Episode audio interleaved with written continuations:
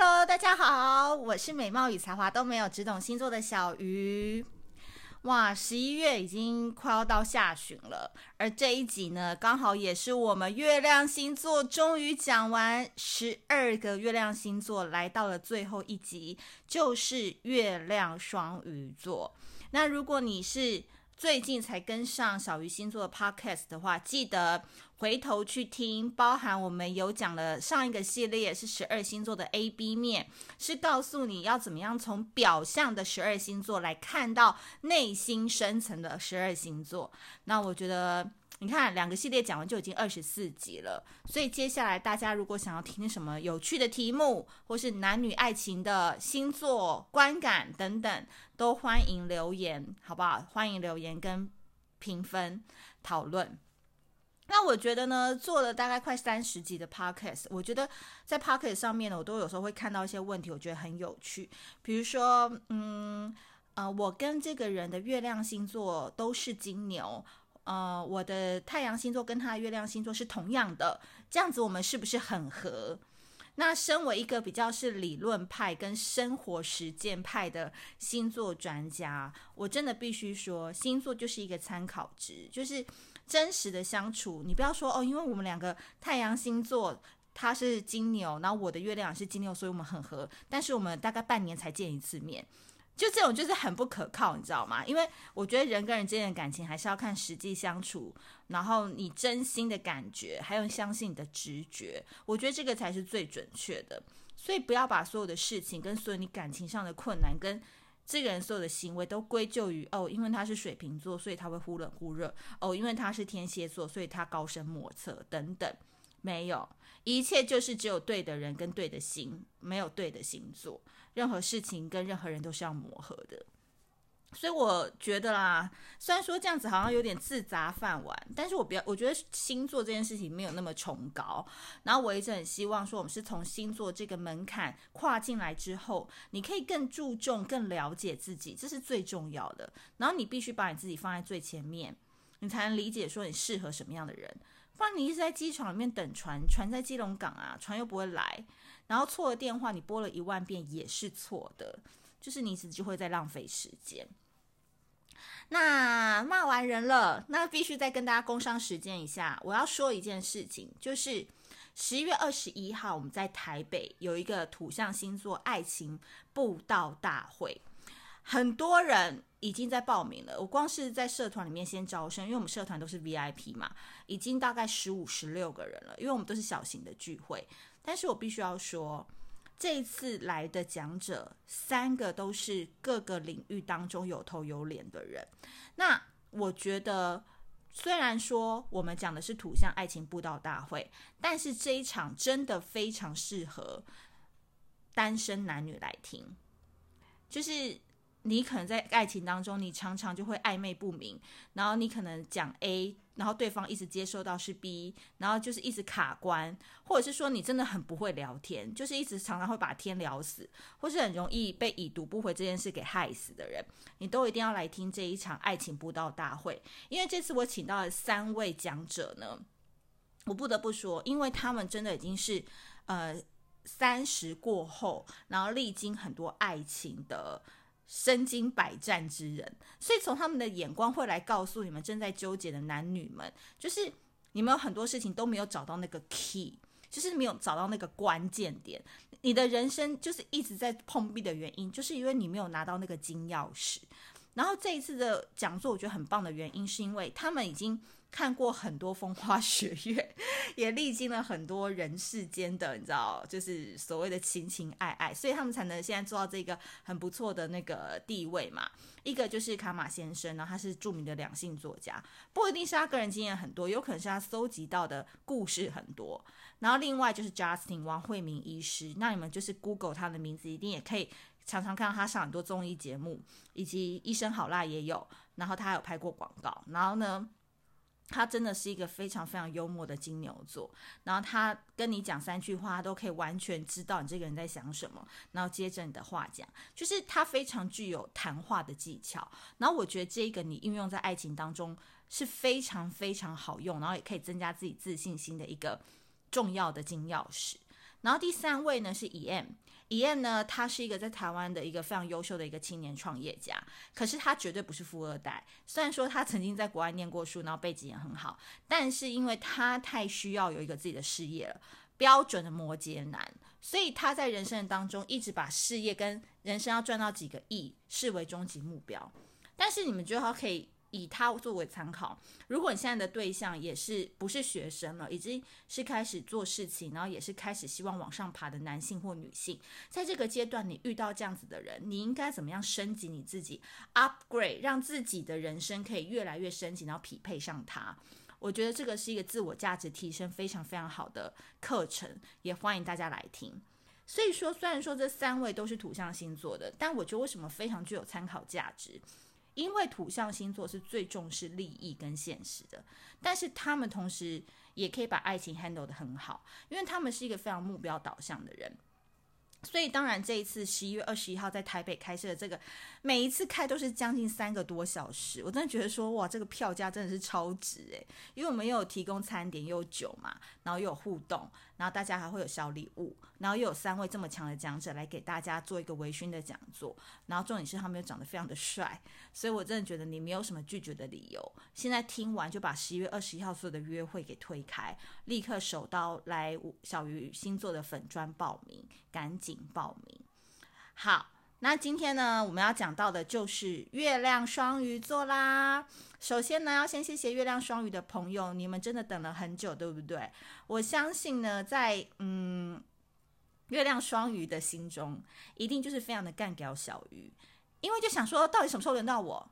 而且我全部都轮完了，然后还没讲到你们。可是月亮双鱼呢，就是这样，天生非常会隐忍。就是再多的不爽，再多的你知道，看我就是觉得哦，到底在干嘛？一天到晚都不敢录 podcast，录到我们这一集，他也不会在网络上说你怎么样，因为月亮双鱼天生就是具有博爱、容忍、隐藏自己内心想法的一个非常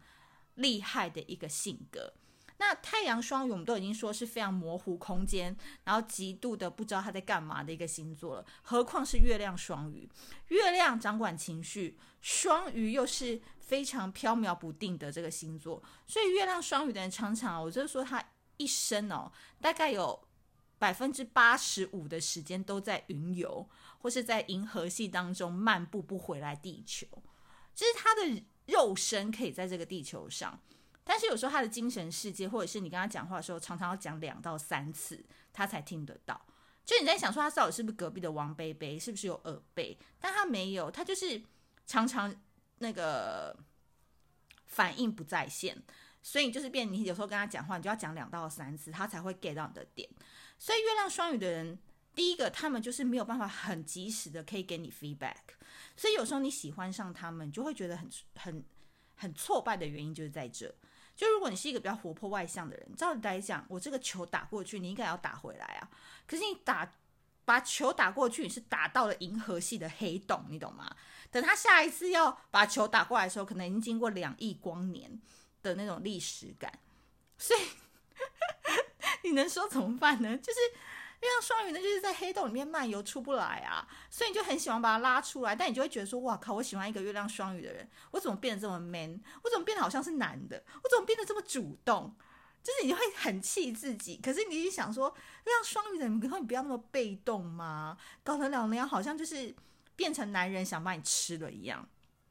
但是我讲真的，月亮双鱼也是可以被吃的，他们真的无所谓。就是我觉得有时候。月亮双鱼的人根本都不 care 人世间什么太多道德规范啊，或者是太多的城市束束缚。反正你要他往东，他就往东；他往你往西就往西。所以有时候对待月亮双鱼的人，就是你强势一点，反而是个好事。然后你一直在被动的等待他，你就等到下下下辈子，你们在梁山伯跟祝英台再在一起就好了。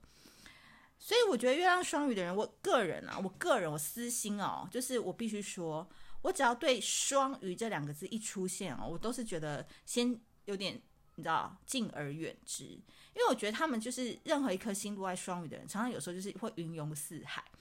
然后有时候你会找不到他这个人，就想说他到底什么时候要回到地球。所以对我们这种做事可能需要立即反应，或者是很快就想知道答案的人，哦，这种云游四海这种你知道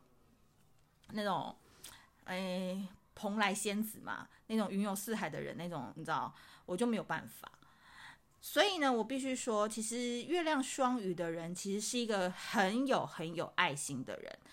非常非常的有爱心。但这个其实就是爱心过了头，就变成什么博爱，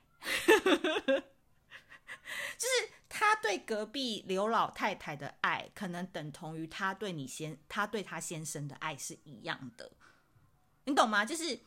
他对他先生会照顾三餐，他可能也会对隔壁的刘老太太。过去送三餐，所以其实很多月亮双鱼的人，他并不擅长扮演妻子的角色或丈夫的角色。因为如果一个男生是月亮双鱼的话，你就会发现说他对每个人都很好，然后每个人都差不多，所以你没有法，你没有办法分辨说他到底最喜欢或是最把心力放在谁身上。所以月亮双鱼呢，这个是他们的原罪吗？也不能这样子说，就是他们的天性就是这样，他们其实。是一个跟宿命啊、跟轮回啊、跟这种你知道业障啊是有关的星座，所以他们天生就是比较会去怜悯别人，比较会有那个宿命感，觉得哦，我今天要负责照顾刘老太太，这是社区主委指派给我的任务，我就是要把她照顾到好，把她照顾到可以接回家住都没有问题。所以这就是一个，如果你没有办法理解他为什么这样做原因，你就觉得说。拜托，罗小姐，你可不可以对你的他那个老公也好一点，对你的女儿也好一点？你为什么都要把心力放在刘老太太的身上呢？今天我想刘老太太应该就是都可以去找月亮双鱼的人做依靠，因为他们就是非常会照顾别人。所以你要知道，月亮双鱼如果这种博爱、有点滥情的这种心思放在感情上面的话，他们就是有一种是大家的大姐姐、大哥哥。很容易跟你就会擦枪走火，然后是大众情人的概念，所以月亮双鱼的你真的没办法抓住他，可是你就会很气他，因为他其实他跟其他那种你知道渣男渣女不一样，他不是主动去追求这些东西的，他是被动的，所以更气，你懂吗？就是他就很无辜的说，我就是没有办法专属一个人所有啊，你想要靠北装可怜这一招是不是？对。就是装可怜，所以你没办法怪他，因为这些人就是他，就是天生就有这个磁铁，会吸引到很多人围绕在他的身边，然后希望他来帮忙，所以他很累啊，他没有办法为自己而活啊，他是为大家而活。所以我跟你讲，如果你自己本身是月亮双鱼的人，你就要自己很留意你自己的能量跟你的呃磁场，还有你的身体健康。就是有时候你太过于为别人付出的时候，你的身边这种。龙蛇杂处的人太多，你自己就会很累。所以月亮双鱼的人这一生都在学习断舍离，都在学习怎么割舍，怎么样当个坏人，对不对？小富不是有一张牌卡就说吗？当学习当个坏人，背面翻过来说当好人有屁用，对不对？所以基本上呢，月亮双鱼的人看似好像很博爱，看似好像对大家很好，但其实他们。呃，会有这样子的性格，原因也是因为他们从小就是有一个妈妈，那这个妈妈其实也不会说对他们很坏啦，也不是这样讲，就是说妈妈其实也蛮照顾家庭的，但是呢，就是月亮双鱼的人都会觉得这个妈妈好像不是很可靠，就是妈妈可能会很忙啊。然后可能会三餐准备好了，但是可能准备好完，他就出去自己就去打麻将了，所以他也不太会管你功课，或者是说有时候妈妈打麻将打到后来可能会被被警察检举，然后还要回到家就很匆忙的回到家等等，所以这是一个比较极端的例子，因为我就想到说我在大陆有一个朋友，然后就是之前疫情刚爆发的时候，他住在南昌，那我在心想他妈妈会不会就是。就是类似这样的角色，就是他妈妈天生就是非常喜欢打麻将，就是他从小就打到大，所以我朋友他是一个人长大的，他就是妈妈每天都在楼下麻将馆长打麻将，爸妈都在那。然后后来就疫情爆发的时候，他们就是觉得说还不是很严重，所以每天都还是下去打麻将。结果我朋友真的气到，因为好说歹说，他们就不相信说疫情已经很严重，还群聚在打麻将。结果我朋友他就报警抓他妈。结果公安就来了，就把他们麻将馆给掀了。结果他妈妈就很生气的回到家说：“今天到底是谁举报的？说我那边打麻将什么的，就他的公安还来什么的。然后我朋友就真的就是也没办法说，就是他举报的。但是就是这个方面，他就觉得说，妈妈你可不可以不要那么傻？就是疫情都已经爆发成这样，你们还要群聚，你可不可以回到家好好担任你的母亲一职？这个就有可能是会发生在月亮双鱼小时候的家庭生活当中，所以他们的母亲就月亮双鱼的母亲，可能在担任母亲的这个这个工作或角色的时候，不见得会很靠谱啦，不见得就是很可靠。所以，我必须说，所以月亮双鱼的人从小在这种妈妈看似会把工作做得很好，但是却没有给月亮双鱼的小朋友足够的安全感的环境下长大的话。其实月亮双鱼的人内心是十分不稳定的，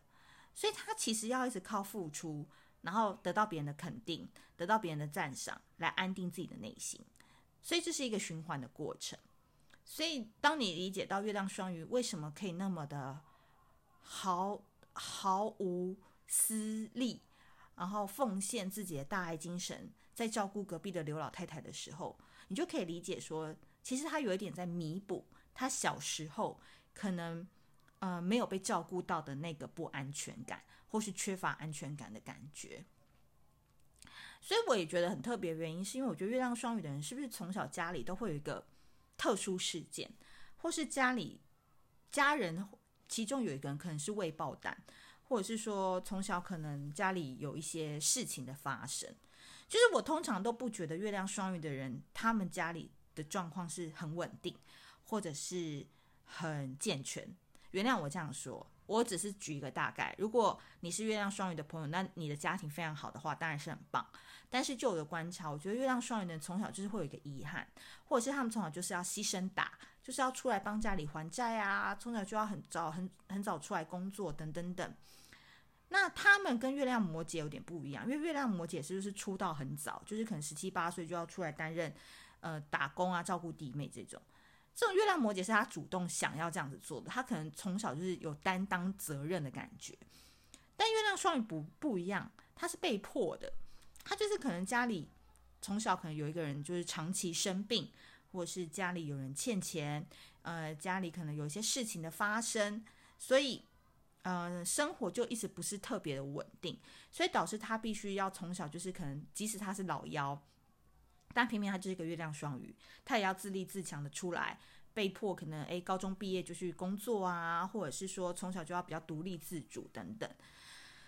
所以呢，我觉得月亮双鱼的人就是从小就会有一点点比较苦一点点的一个感觉，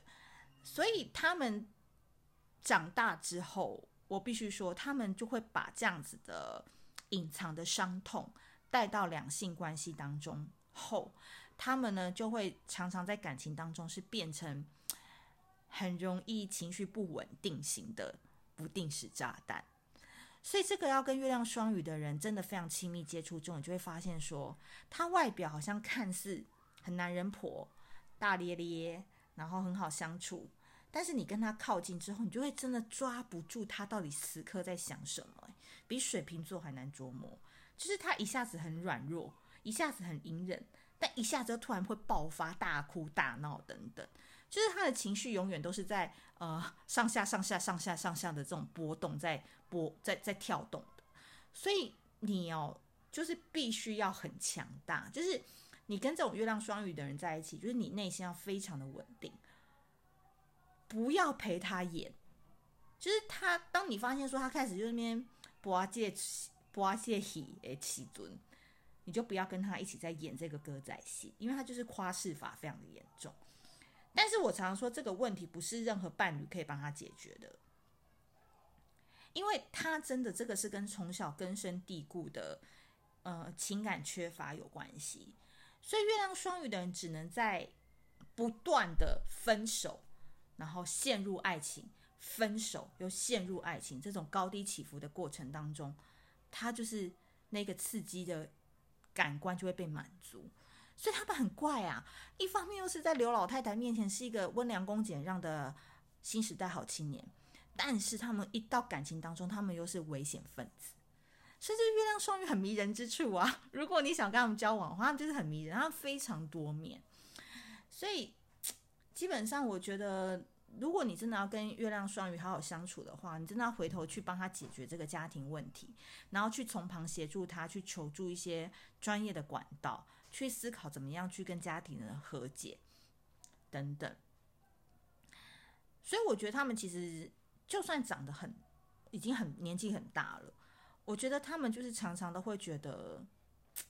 好像自己的人生当中，成长历程当中，一直有一两个人是缺席的状况。或者是一两个人永远都是不在的状况，所以他们人生当中一直都有一种遗憾出现。所以你跟他们讲话的时候，你就会发现说，他们好像总是在怀念以前，总是在记着过往，但是他们又软弱到没有办法向前看。所以他们哦，就是月亮双鱼的人，我也不知道该怎么说，就是你们真的是必须要割舍、割舍，好不好？割舍掉一些真的跟你没有太大关系。是这个家庭、这个环境或这些长辈造成的你们的成长环境，然后你不要把这些过错或者是这些已经既定发生的事情当做是你人生当中的一个伤痕，或是一个很重要的一个印记。我觉得没必要，因为我觉得你们如果月亮双鱼发挥的好的话，你把双鱼的呃大爱，把双鱼的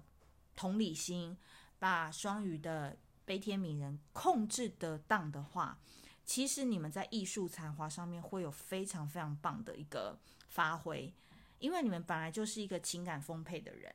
那只是有时候你们投射错对象，比如说一直在错的人身上去找寻那个类型的爱情，但根本就不是对的。那如果你发挥得好话，可能你们就会在画画啊、文章啊。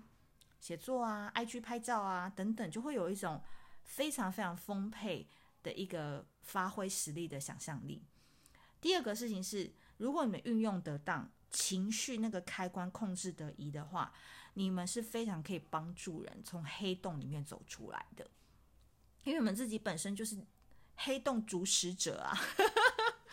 所以你们要把黑洞移往光明面，你们才能真正的从。帮助别人当中，自己也获得救赎，而不是太表面的去帮助人家，只因为人家需要你。但是其实那些帮助对你来讲，你根本都不走心，你只是要做给以前的自己看，去弥补以前的遗憾。好，那最后跟大家分享，如果你真的想要追一个月亮双鱼的人，或者是你的伴侣，你的另外一半月亮双鱼，他可能有一些情绪或不稳定的一些困扰。我建议你，你不要把你自己当做是救世主，因为月亮双鱼的问题，只有他自己愿意去跟过去的伤痛，或者是家里的不稳定的状况造成的那个人去和解，他才能真正的重生。那你能做的，只能是从从中的去协调，或者是从中的去帮助他。然后你要非常的情绪稳定，因为这个很道理很简单，当另外一半不稳定的时候，你自己要稳定嘛，你不可能两个人都在演啊。对不对？那这样子狂风暴雨的感情怎么走得下去？所以我觉得你还是要从一个比较高我的角度去看，当他的爸爸或当他的妈妈，因为从小这一块他们是比较稀缺的这个部分就在这里。所以呢，我觉得月亮双鱼的人可能童年都会感觉到母亲啊，或在人生当中有点缺席的遗憾。那嗯、呃，或者是说家里的一些事情导致你从小就是比较快。也比较早就看透人生，但最后我很希望月亮双鱼的朋友，就是我觉得你还是要用一个比较纯真的角度，跟比较快乐的心情来面对这个世界，而不要总是给人有一点点灰灰的、暗暗的感觉。那最后再说一次，如果你把双鱼的想象力、怜悯心、同理心发挥得好的话，你真的是一个在艺术上面，还有在帮助人上面是一个不得了的佼佼者。这方面一定要请你控制到，该硬的时候就硬，该软的时候就软，没有中间要软不硬的空间，